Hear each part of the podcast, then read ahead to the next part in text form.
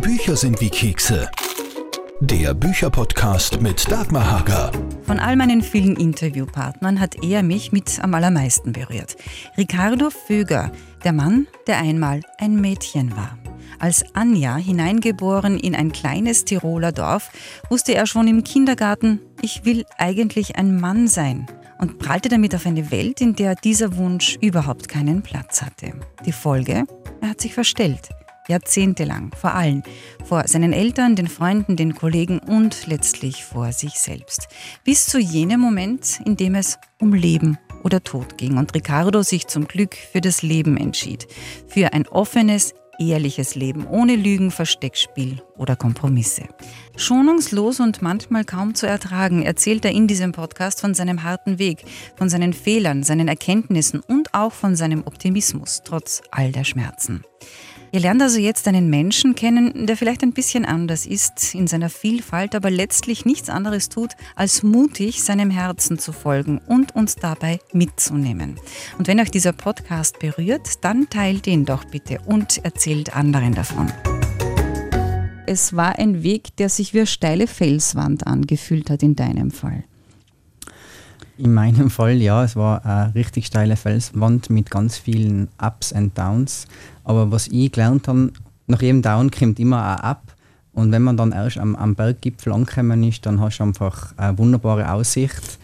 Und äh, das ist das, was mir immer Hoffnung gemacht hat und vor allem auch Mut macht, jetzt dran zu bleiben. Mhm. Äh, ich werde nicht jetzt dauernd am Berggipfel stehen bleiben. Es kommen auch wieder Downs, sage ich jetzt einmal. Und auch ich muss immer wieder über meine Komfortzone heraustreten, aber das macht mich persönlich total stark. Also du bist da ganz, ganz offen in dem Thema, das finde ich schon mal sehr bewundernswert, weil ich glaube, das würde nicht jeder so schaffen, aber wahrscheinlich ist genau das auch notwendig, um auch ein bisschen aufzurütteln und um auch wirklich ehrlich auf das Thema hinzuschauen, mit dem man nicht jeder so ganz leicht zu tun hat, oder?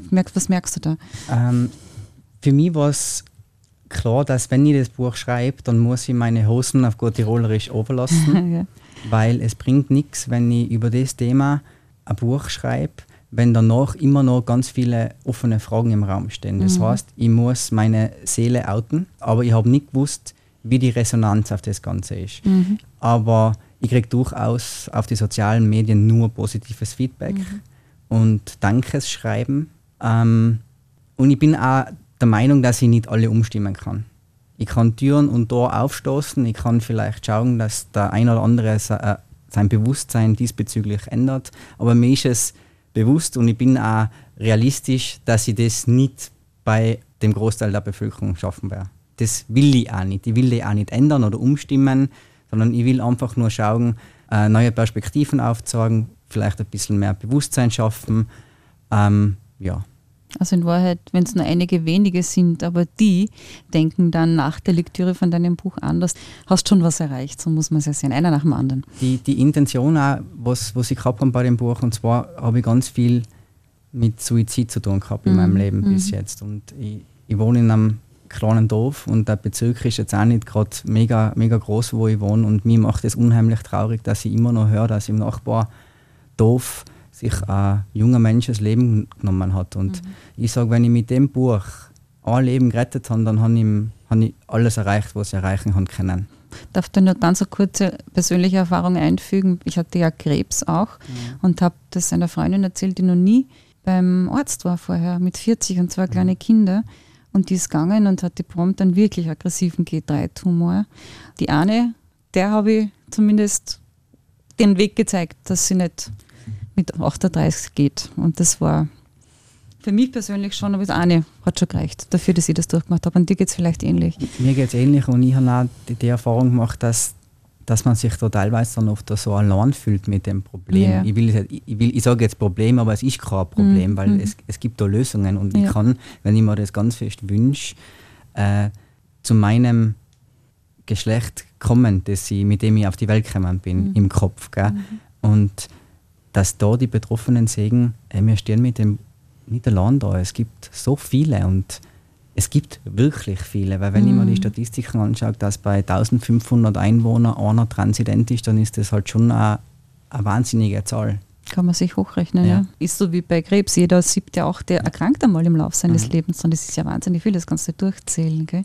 Aber jetzt tauch mal bitte ein in deine, diese ungewöhnliche Geschichte, die du, wie gesagt, sehr schonungslos offen erzählst. Und nimm uns einmal mit zu diesem Moment. Du bist nach Linz gefahren, bist im Zug gesetzt und so beginnt das Buch dann ja auch. Äh, vor deiner ersten OP, die ja schon sehr heftig war, da waren Eierstöcke, Gebär mit der Brüste, wolltest du weghaben. Und dann hast du dich gefragt, sitzend in dem Zug, äh, ja, will ich das jetzt wirklich? Und dieser Teil hat geschrien, aber du sagst, du formulierst es auch so schön, deine Sorgen sind genauso fordernd neben dir gesessen. Wie war der Moment? Das ist total witzig, weil man wünscht sich, seit man denken kann, nichts mehr als, ich will endlich der Mann sein, der ich immer schon war oder mhm. der immer schon in mir gelebt hat. Ja. Und so richtig sagen kann man das aber dann erst, wenn man die Operation hinter sich hat. Weil was sagen, dass man sich das vorstellen kann und das dann auch wirklich leben, das sind zwei Paare Schuhe. Und die Zugfahrt, die dreieinhalb Stunden Zugfahrt von Sils nach Linz, die waren schon, da habe ich mich müssen, glaube ich, des Öfteren sehr selbst reflektieren. Und ich habe da mega Angst gehabt vorher, vor den Operationen, weil das ist, das Einschnitt ins Leben, den man nimmer rückgängig machen ja. kann. Und die sind heftig, auch körperlich und, heftig. Und ja. ich, ich, kann, ich, ich kann noch eine Aussage von meiner Cousine damals, die, die hat mich auch sehr geprägt. Und da ist es um das Kinderkriegen, um das Thema Kinderkriegen gegangen. Und ich gesagt habe, nein, von mir aus tun sie mit dem, was da in meinem Bauch drin ist, was sie wollen. Ich brauche das nicht. Also ich habe schon teilweise von werdenden Müttern so ein bisschen Unverständnis auch gegenüberbracht gekriegt. Wie kann man sich Eileiter, Eierstöcke, Gebärmutter rausnehmen lassen als junge, gesunde, mhm. also körperlich gesunde ja. Frau? Und das haben die nicht verstanden. Aber auch da sieht man, wie nötig die Aufklärung jetzt sein sollte. Mhm. Und die Nacht vorher war, war die Hölle für mich. Ich habe gewusst, wenn ich jetzt morgen da auf dem OB-Tisch einschlafe, dann beginnt für mich ein neues Leben. Und ich habe nicht gewusst, ob es dann für mich das Richtige ist. Obwohl ich es mir, seit ich denken kann, immer, immer gewünscht habe, dass ich irgendwann einmal der Mann sein werde. Und am nächsten Tag, wie ich dann munter geworden bin vor der Operation und ich überall gesehen habe, wo aus meinem Körper die ganzen Drainagen rausgehen, war der erste Blick unter die Bettdecke und habe mir dann mit beiden Händen an die Brust gefasst und ich bin dann in Freudentränen ausgebrochen und dann erst war mir klar, dass es das Richtige war und dass ich das die ganzen Schmerzen, das ganze Geld, die ganzen Kummer, die ganze Angst, dass sich das gelohnt hat und äh, ich bereue es auch nicht. Ich würde es jetzt mal wieder machen. Und dabei war das erst die erste von einigen noch heftigeren Operationen, muss man sagen. Aber damit hat sich der Weg für dich gezeigt, dass es der richtige ist. Du hast allerdings schon sehr früh gewusst, dass du mit deinem Körper jetzt nicht glücklich bist. Im Kindergarten, wie du schreibst, wo dir dann klar worden ist, das rosa Kleid und die Puppe, das passt nicht zu dir. Und dann hast du, schreibst du immer mehr begonnen, eine Rolle zu spielen. Ich glaube, dass es in der Natur des Menschen liegt, dass man äh, sich Anerkennung, Liebe und das Dabeisein, das Zugehörigsein wünscht man sich. Und ich habe halt alles dafür getan, dass sie geliebt wäre und dass sie in der Gesellschaft integriert bin. Und somit habe ich halt mir Stück für Stück äh, eine Mauer aufgebaut, um einfach nicht aus der Rolle zu tanzen und der Gesellschaft die Anja zu geben, die sie halt seit Geburt an kennen. Mhm. Und da habe ich halt meine Bedürfnisse hinten angestellt, um äh, Liebe zu bekommen. Ähm, es ist ja dann immer mehr geworden. Also im, im Kindergarten ist man ja noch verspielter, aber du schreibst dann, du hast da, also deine innere Freiheit ist immer mehr zur Vergangenheit äh, geworden. Es ist dir immer schwieriger gefallen, nicht aufzufallen. Hast dann schon taktisch agiert, hast du zum Beispiel die Haare wachsen lassen, um da auch angepasster zu sein. Und ganz schlimm war es dann auch bei der Erstkommunion, weil da hast du dich ja komplett verstellen müssen. Ähm, Im Kindergarten hat mir der Tag der Erstkommunion, das ist aber zwei Jahre später ja, erst gewesen. Ja, also ich habe mich zwei Jahre vorher schon äh, mit dem Thema Erstkommunion auseinandergesetzt. Und ich habe gewusst, scheiße, in der zweiten Klasse Volksschule muss sie in so ein bescheuertes Kleid. ja. äh, ich habe mich dann aber auf dieses Prinzessinnenkleid eingelassen, weil ich meiner Mutter eine Freude machen wollte. Und habe mich aber dann währenddessen wir dann im Auto gesessen sind zum Gasthaus, habe ich mich schon aus dem Kleid geschält und habe mich dann äh, in Sneakers und Jeans und T-Shirt gesteckt. Ich habe dieses Foto auch gefunden, wo du in diesem Kleid steckst. Man sieht es dir eigentlich nicht an. Also das ist ja, wenn man es weiß, dann schon wirklich ein Walle, Walle, kleine Prinzessinnenkleid und wenn man weiß, wie es dir da innerlich gegangen ist, ist es eigentlich ein unheimlich herzzerbrechendes Foto für mich zu wissen. Das heißt eigentlich nur für die Mama dann und innerlich hat es die fast zerrissen. Also das ist schon, mich hat das sehr berührt, das Foto dann zu sehen. Äh, wenn ich jetzt da zurückdenke, dann, dann kriege ich jetzt schon ja. eine, eine wahnsinnige, äh, einen wahnsinnigen Druck auf der Brust, ja. weil das Thema war dann auch bei der Psychologin. Mit meiner Mama ist da zwei, dreimal mitgegangen, mhm. zur Psychologin, es war dann schon Thema. Und da hat sie dann auch gemerkt, dass Worte sehr prägend für mhm. ein Kind sein, mhm. wo man ja gar nicht bewusst damit rechnet, wie verletzend man in dem Moment eigentlich gerade ist. Und ich sehe es nur oft so jetzt auch im Alltag, wenn ich, meine Frau hat ein Mädel, die ist, die ist neun Jahre alt, und wenn ich da teilweise her, was Eltern zu ihren Kindern sagen, ohne zu wissen, wie, wie das gerade diese Kinderseele prägen kann, das äh, macht mich schon teilweise sehr traurig. Und auch im Friseursalon kriege ich es mit, wenn ein Mädel drinnen sitzt und sagt, Mama, ich will mal die Haare schneiden lassen. Und die Mama sagt, nein, Mädels machen das nicht. Mhm. Dann muss ich mich schon immer ganz fest zusammenreißen, ja. dass ich nicht irgendwas sage. Ähm, wir kommen auf das, die Worte und das, was deine Mama ja auch zu dir noch gesagt hat, kommen wir auch gleich noch. Ähm, du schreibst aber dann, es ist ja dann weitergegangen und natürlich ist das ein bisschen eine Spirale nach unten gewesen, je älter du wirst, weil das ist klar, es wird immer geschlechtsspezifischer. In der Hauptschule sagst du dann, haben die Seile immer mehr in Richtung Erwachsenwerden äh, angezogen und du hast das Gefühl gehabt, du hast immer mehr Verrat an dir selber begangen vor allem als dann deine Freundinnen die ersten Freunde äh, hatten und du hast ja eigentlich nur so getan, als ob auch wieder und hast teilweise ja Panik gehabt. Also du hast ja dann schon auch mit Burschen es vorgegeben, es zu versuchen. So war es eigentlich, oder? Genau, ja, ich habe es ich versucht oder beziehungsweise vorgegeben, es zu versuchen und ich wollte einfach meine Ruhe haben. Ich habe mhm. dauernd und das tagtäglich von meiner, von meiner Familie gehört, hey Anja, was ist jetzt los? Wann bringst du uns denn den, jetzt mal den ersten Freund? Weil die Nachbarin, die Susanne oder die Anna oder die Stefanie, mhm. egal wie sie ja kreisen haben bei mir in der Klasse, haben alle schon Händchen gehalten, sich, sich Küsse ausgetauscht und so weiter und ich, und ich, ich war das halt nicht. Mhm. Mir hat das nicht interessiert. Aber eben auch dann für die Gesellschaft oder der Gesellschaft zuliebe habe ich dann irgendwo versucht und habe zuerst einfach einmal nur gesagt, ich habe einen Freund, bis sie den Freund halt dann auch irgendwann einmal kennenlernen wollten und dann habe ich mir gedacht, boah, na. Mhm. Und dann habe ich was gemacht, was jetzt im Nachhinein schon, was mir leid tut. Bereuen tue ich nichts, was vorgefallen ist in meiner Vergangenheit, aber mir tut es leid. Mir tut es auch leid für den Mann, den ich da gebraucht habe. Mhm. Und dem ich da auch die großen Gefühle vorgespielt habe, was eigentlich keine Gefühle waren, nur um der Gesellschaft zu mhm. gefallen oder den, den Gefallen zu tun, meinen Freund zu präsentieren. Mhm. Aber es war wie eine Vergewaltigung für mich, muss ja. ich ganz ehrlich sagen. Also jedes Anfassen, jede Umarmung, jede Berührung am Oberschenkel war für mich äh, wie, eine wie, wie, Vergewaltigung. Ja. Puh, da kriege ich ganz ja. Beklemmungen, wenn ich das höre. Aber ja, man kann es eigentlich gar nicht nachempfinden. Man kann es nur sich anhören und lassen wir das an der Stelle. Das ist einfach so, ich rede mir da jetzt gerade immer so ein, was ich nicht will. Was, ich möchte nämlich ganz was anderes, ich möchte mit deinen Eltern sprechen, äh, weil für die war es natürlich einfach schwierig, auch ein langer Weg. Äh, deine Mama war später in großartiger Art und Weise für dich da, aber damals eben noch nicht, weil aufgrund dessen, was du jetzt auch gerade erzählt hast, war es ja eigentlich auch unmöglich, dich deinen Eltern zu öffnen. Die waren halt in ihren Konventionen und in ihrem Denken auch verhaftet und wussten ja nichts von dir.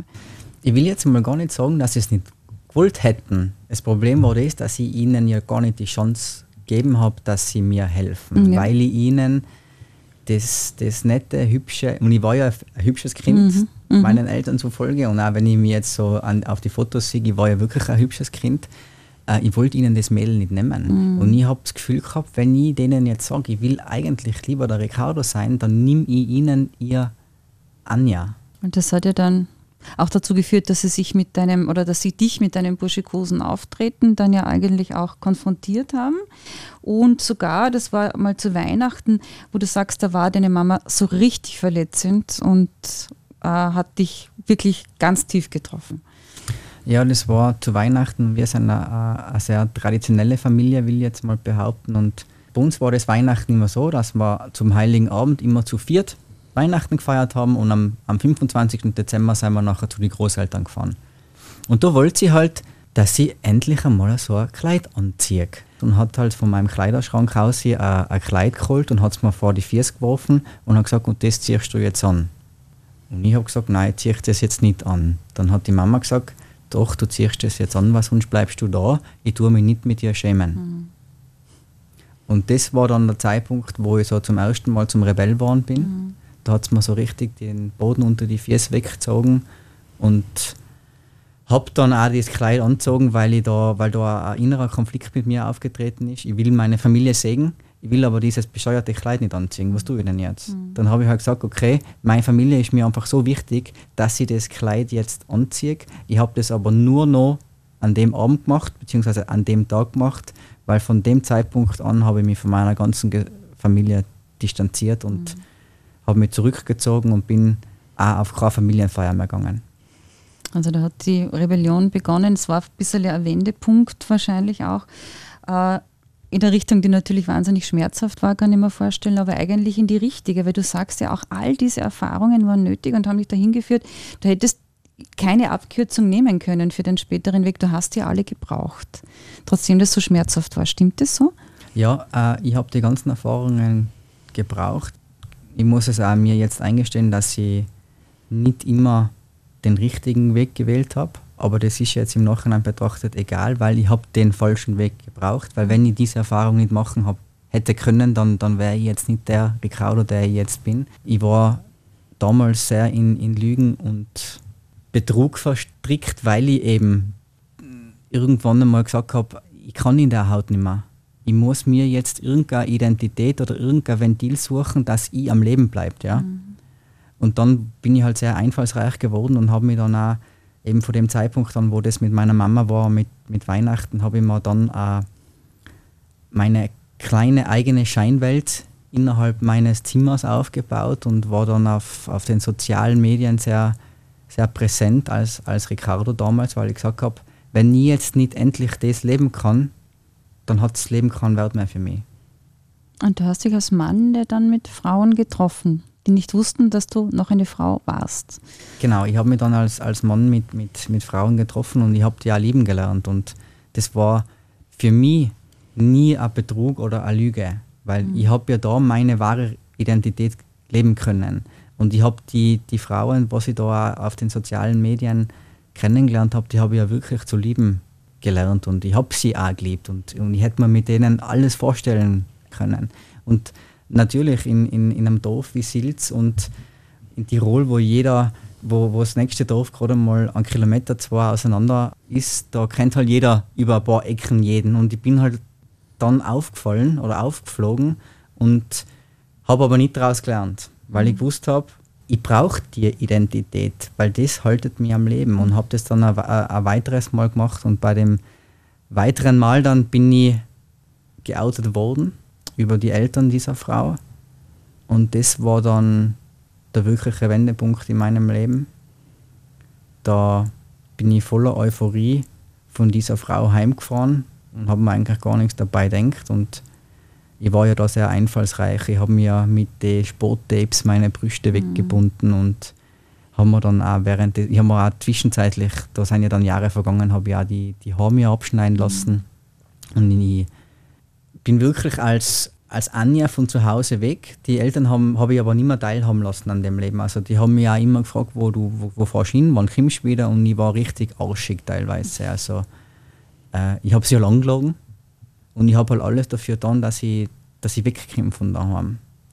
Und habe mich dann im Auto umgezogen, habe mir meine Brüste abgeklebt und bin dann zu der Frau hingefahren und war dann auch bei der Frau und bin dann wieder heimgefahren. Gleiches Prozedere wieder, kurz vom Haus, Tape weggerissen und das, wenn ich jetzt daran da zurückdenke, wie schmerzhaft das war, jedes Mal, jeden Tag die Tapes vom, vom Körper zu entfernen, da sind ja teilweise, ist ja durch die Haut mitgegangen, mhm. es hat ja teilweise geblutet, diese Narben. Und einen Tag später habe ich mir wieder, wieder auf die offene Wunde das Tape drüber geklebt. Und so habe ich halt das immer praktiziert gehabt. Und an dem Abend, wo ich dann von der besagten Freundin nach Hause gefahren bin, ruft mir am Nachhauseweg meine Mama an und sagt, es stehen gerade zwei Personen vor unserer Haustür und fragen, wo der Ricardo denn ist. Und meine Mama ist da gestanden wie der Ochs vor dem Berg und hat nicht gewusst, was diese Personen eigentlich von ihr wollen. Und, und sie haben dann meiner Mama gesagt, äh, wisst ihr eigentlich schon, was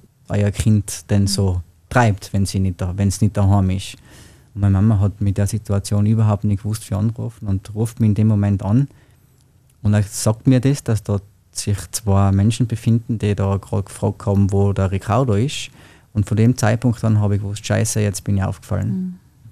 Und ich muss ganz ehrlich sagen, ich habe die Kraft nicht mehr gehabt, mich dem Konflikt zu stellen und habe dann am Telefon zu meiner Mama gesagt, und das, wenn ich jetzt da zurückdenke, berührt mich das und ich muss eh aufpassen, dass, dass ich keine Tränen in die Augen habe. Und das ist das Schlimmste, was ich meiner Mama jemals angetan habe. Und zwar habe ich zu ihr gesagt, Mama, ich komme heute nicht mehr heim. Ich bringe mich jetzt um. Mhm. Und ich war ja zu der Zeit sehr erfolgreich im Schießsport und ich habe ja auch den Zugang zu Waffen gehabt. Und ich bin dann mit dem Handy an der Hand zu dem Skistand gefahren und wollte mir das Leben nehmen. Also man muss sich vorstellen, ich habe dauernd nur die Mama mhm. am, am, an der anderen Leitung gehabt und das war Gott sei Dank jetzt im Nachhinein betrachtet auch positiv und mein Hoffnungsschimmer, weil sie hat mich davon abgehalten und irgendwo in mir wird der, die lodernde Flamme noch gewesen sein, die gesagt hat, Ricardo, du schaffst es. Mhm. Nimm jetzt die Zügel in die Hand, reiß das Ruder auf die, um und du schaffst es. Auch wenn es jetzt noch unerreichbar scheint. Und so war es dann auch. Ich habe dann die, die Waffe wieder in, im Schrankraum verstaut und bin dann nach Hause gefahren und habe gesagt, egal welche Steine mir jetzt in den Weg gelegt werden, egal wie schwierig das jetzt ist, ich spiele jetzt mit offenen Karten und ich gehe jetzt meinen Weg. Und von nun an gibt es nur mehr Ehrlichkeit. Das hast du dann auch durchgezogen. Da warst du aber auch, glaube ich, schon in der Polizeischule vorher. War das vorher schon oder wie ist das kollidiert mit dem? Was ich war vorher schon in der Polizeischule. In der Polizeischule weil du hast ja dann gesagt, das drehst du jetzt alles um und hast du dann wirklich äh, dich entschlossen, dein Innerstes auch nach außen zu tragen, zu outen, mit allem, was dazugehört. Du sagst auch, du wolltest auch im Dorf, auch, du wolltest auch im Dorf bleiben, weil das ist dein Zuhause, das wäre leichter gewesen zu flüchten. Grandios auch da zu sagen, ich stehe da jetzt voll dazu. Ähm, wie ist es dann weitergegangen? Wie waren die Reaktionen? Zum Beispiel schreibst du der Direktion von einem Oper zum Beispiel, die war großartig. Wie hast du dann dein Leben gedreht? Was hast du dann durchgezogen? Polizeidienst quittiert? Wie ist das weitergegangen? Wir haben uns einmal zuerst entschieden, dass sie von nun an nur mehr Schatzi zu mir sagt, weil mhm. Anja, das war ein Name, der für mich nicht mehr gegangen ist. Also jetzt mal, wenn ich den Namen Anja mhm. gehört habe, dann ist bei mir eiskalt durch den Körper gezogen. Gell? Mhm. Und wir haben uns dann auf den Namen Schatzi mhm. äh, geeinigt, weil Ricardo war für sie einfach noch viel zu schwer zu sagen. Sie hat 26 Jahre lang ein Mädel gehabt und hat, hat Anja zu mir gesagt und plötzlich soll sie er und äh, Ricardo zu mir sagen. Und das war auch in Ordnung so für mich. Und ich war ja auch nicht böse, wenn ihr dann wieder mal Anja rausgerutscht ist, weil ich bin ja auch nicht naiv und, und wenn ich mir jetzt vorstelle, ich müsste jetzt zu der Kleinen von meiner Frau sagen, Franz, dann wäre das für mich genauso schwierig. Ja. Ich habe dann eine Ausbildung zum Heilmasseur gemacht, habe dann auch in einem Kurzentrum gearbeitet, weil die Illusion, was ich damals bei der Polizei gehabt habe, dein Freund und Helfer, das ist mir nicht ganz aufgegangen. Ich wollte mal, ist die Blase zerplatzt. Ich bin ein sehr sozialer Mensch und ich wollte mit Menschen arbeiten und habe mich dann entschlossen, dass ich eben die Ausbildung zum Heilmasseur mache, war dann mal in einem, in einem Kurzentrum. Und es hat sich aber dann ergeben, dass, mein, dass ich meine Miriam kennengelernt habe, mhm. die ja selber selbstständig ist. Und neben dem Friseursalon war eine Kosmetikerin rein, die Praxis dann frei geworden ist. Und dann habe ich die Chance ergriffen, dass ich mich selber selbstständig mache als Mentalcoach und Masseur. Und ja, das ist das momentan Stand der Dinge, was ich mache. Äh, ich stehe voll auf positive Psychologie. Ich finde es total wichtig, wie man denkt, weil das, was man denkt, das zieht man an. Und ich glaube, dass es ganz viele Menschen gibt, die wie ich damals in, in dem Zug nach Linz mit Ängsten zu kämpfen haben oder auch vor Entscheidungen in ihrem Leben stehen, wo sie nicht wissen, soll ich links gehen, soll ich rechts gehen, soll ich geradeaus gehen, soll ich zurückgehen, soll ich stehen bleiben, was tue ich denn jetzt? Und denen will ich jetzt auch einfach helfen. Mhm. Unabhängig von, dem, von den betroffenen, transidenten Personen. Mhm. Also meine Tür steht jedem offen. Äh, das heißt, du hast psychologisch dir natürlich auch sehr helfen lassen, dann letztlich doch. Bevor man überhaupt einmal mit der Therapie beginnen darf, hm. braucht man zwei Gutachten, unabhängig voneinander. Das ist einmal das psychiatrische Gutachten und einmal das psychologische Gutachten. Und das war damals so, ist ja heute noch so, dass du ein Jahr lang in psychologischer Behandlung sein musst, dass du dieses Gutachten bekommst. Ja. Und das habe ich natürlich gemacht und habe auch sehr davon profitiert, aber es hat mich fünf Anläufe gebraucht, bis ich dann bei dieser einen Psychologin war, der, wo ich mich wirklich gut aufgehoben gefühlt habe. Mhm. Bis heute? Oder brauchst du das heute nicht mehr? Nein, ich brauche es heute, heute Gott sei Dank nicht mehr. Das Buch schildert noch andere Aspekte, die möchte ich jetzt aber nur ganz kurz anschneiden. Es gibt einen Menschen mit, der der wichtigste für dich war, neben deiner Mama dann, das war die Nina.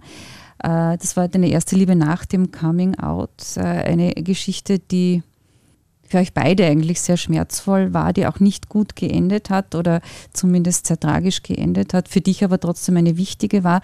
Das passt jetzt im Podcast so nicht. Da möchte ich wirklich alle nur einladen, das nachzulesen, vor allem diesen wunderschönen Brief. Das war für mich die Stelle im Buch, die mich persönlich am allermeisten berührt hat. Das ist dieser Brief, den du im Buch an deine Nina schreibst. Das ist wirklich, da kriege ich jetzt Gänsehaut, was ich, mir stehen die, die, die Haare da zu Berge, wenn ich davon erzähle, wie ich das gelesen habe. Da darf ich wirklich alle einladen, einfach ins Buch reinzuschauen und da sich Zeit dafür zu nehmen und das in aller Ruhe äh, zu lesen.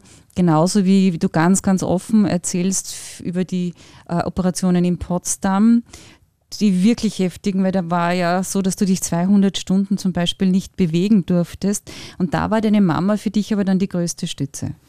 Ähm, meine Mama ist mit mir damals, die hat gesagt, sie geht mit mir diesen Weg, egal was jetzt da auf uns zukommt. Und das Blöde war, dass mein Papa zu der Zeit, wo ich die große Operation vom, vom Aufbau des, des Benoids gehabt habe, äh, selbst im Krankenhaus gelegen ist. Die Mama hat sich aber dann für mich entschieden und das habe ich auch im Buch äh, niedergeschrieben. Die Mama sagt, über, über ihr Kind steht mhm. gar nichts. Also das kommt für sie gar nicht in Frage, dass sie jetzt da bleibt, sondern sie steht jetzt da zu mir und sie macht es jetzt mit mir. Ich glaube, jeder, was ein Kind hat, weiß, was eine Mama oder Papa mitmacht, wenn, wenn das Kind vor so einer mhm. Riesenoperation mhm. steht. Und das ist ja nicht eine, eine Operation, wo das Kreuzbandel zusammengeflickt wird oder der Meniskus gemacht wird, sondern das ist ja eine, eine Hochrisikooperation. Und da kann sehr, sehr viel passieren in den zwölf Stunden. Und mhm. was da meine Mama mitgemacht hat und durchgemacht hat, aber es ist ja Gott sei Dank alles gut ausgegangen und ich habe müssen 18 Tage in Potsdam bleiben.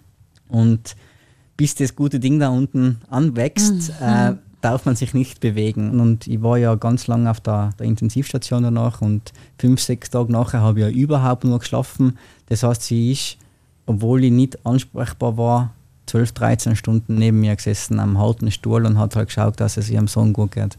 Ja, großartig. Ähm, du hast uns jetzt schon beschrieben, wie dein Leben heute ausschaut. Also mir sitzt ein attraktiver junger Mann gegenüber, der in sich zu ruhen scheint, der sehr offen über diese Themen sprechen kann. Das kann sicher nicht jeder, da steckt natürlich ein langer Weg dahinter und viele Abzweigungen, die dich jetzt an diesen Punkt gebracht haben, wo du jetzt stehst. Ähm, was mich jetzt noch interessieren würde, wenn du die Möglichkeit gehabt hättest, schon in der Volksschule mit Unterstützung diesen Weg gehen zu können. Was glaubst du, wäre anders gewesen? Es wäre sicher einfacher gewesen, aber wie schon vorher gesagt, ich, ich bin ein sehr spiritueller Mensch und ich bin der Meinung, dass man erst persönlich wachsen kann, wenn man über die eigenen Grenzen oder über den eigenen Tellerrand hinausschauen muss. Und deswegen sage ich, nein, es hat alles so gepasst. Es hat diese Zeit gebraucht. Ich habe ein ganz anderes Bewusstsein für mich entwickeln dürfen. Ich habe viel mehr gesehen. Ich habe viel länger in der Rolle der Frau bleiben können. Das heißt, meine Frau profitiert jetzt auch davon. da sind uns ja sehr, sehr viele neidisch auch. Ähm, nein, es passt so für mich. Ich habe mhm. das machen müssen so und, und wie gesagt, äh, ich habe einige Komfortzonen verlassen dürfen, aber das hat mich halt auch persönlich wachsen und reifen lassen. Mhm. Du hast ja diesen schönen Spruch oder dieses Zitat auch, Mut heißt, trotz aller Ängste ins Unbekannte zu gehen und nicht keine Ängste zu haben. Das fasst sehr gut zusammen. Genau, und das ist auch das, was ich in vielen Interviews gefragt werde, äh, ob ich jetzt so vor überhaupt nichts Angst habe. Nein, ich habe schon vor mm. vielen Sachen noch Angst, aber ich stelle mir die, diese mm. Angst, weil nur wenn man sich dieser Angst stellt, kann man sie ja irgendwo bewältigen. Und jetzt auch, dass, dass ich jetzt so in der Öffentlichkeit stehe, ich habe da schon Angst mm. davor. Und es war komisch, im Fernsehen zu sprechen und es war jetzt auch wieder komisch, ins Radio zu gehen. Mm. Also ich habe schon noch meine Hemmschwelle, die ich jedes Mal wieder irgendwo überschreiten darf. Mhm. Aber wie gesagt, das, das bringt mir persönlich unheimlich weiter. Ja, so eine Frage, die hätte ich dir nicht gestellt, weil das ist für mich sehr klar. Du hast vieles schon überwunden, aber so sind wir wieder natürlich. Aber das Schöne ist, dass du wirklich ein Netz offenbar, das dich auffängt. Also ich durfte die Miriam und auch einen süßen Hund, den du auch kennenlernen. Äh, du hast mir von der Mama erzählt, die und die Familie als ein Ganzer in Silz, in dem kleinen Dorf, die dich scheinbar wirklich tragen, was einen natürlich nicht davor feit, dass man wieder mal auf die Nase fallen kann. Das gehört natürlich zum Leben, glaube ich, ganz dazu. Aber wenn du jetzt zum Schluss dieses Podcasts noch einen Wunsch an uns alle, an die Gesellschaft, an die Menschen formulierst, also was würdest du von uns allen wünschen? Habe ich überhaupt das Recht, mir was zu wünschen von der Gesellschaft? Jeder hat sich das Recht zu wünschen. Das hat auch jeder das Recht, das zu formulieren. Ob es das Universum dann erfüllt, ist ein zweites Paar Ich würde mir einfach wünschen für, für jeden, dass er seine tiefsten Träume und seine tiefsten Wünsche wünscht und auch träumt und, und daran festhaltet. Und ich würde es jetzt nicht sagen, wenn ich es nicht selber schon erlebt hätte. Ich bin mir sicher und ich bin davon überzeugt, dass alles, was man sich wünscht, in Erfüllung geht. Und noch viel mehr wünschen würde man, wenn man einfach jeden so sein lässt, wie er ist. Ob das ein Homosexueller ist, ein Transidenter ist, ob das jemand ist mit einer anderen Kultur, die tun ja niemandem was. Und es kann viel mehr Frieden auf der Welt sein, wenn wir, wenn wir einfach jeden so sein lassen, wie er, wie er ist und niemanden in irgendeine Richtung ziehen wollen. Eine bunte, diverse, tolerante. Genau, es gibt viel mehr wie schwarz und weiß. Also mhm. es ist viel schöner, wenn wir uns einen Farbkasten rausnehmen und, und unser Leben bunt, bunt bemalen und, und gestalten. Schon Kindheit hat keine Farbe, sagst du auch im Buch. Gell? Genau. das war ein tolles Gespräch. Äh, danke dir ganz herzlich, dass du, dass du diesen Podcast mit mir gemacht hast. Dankeschön. Ich danke auch. Der Mann, der einmal ein Mädchen war, Ricardo Föger, hat euch jetzt von seinem Weg erzählt. Das gleichnamige Buch ist im Michael Wagner Verlag erschienen. Und wenn euch dieser Podcast gefallen hat, dann teilt ihn, erzählt gerne anderen davon und gebt mir auch Feedback, zum Beispiel über podcast.liferadio.at. Bücher sind wie Kekse. Der Bücherpodcast mit Dagmar Hager.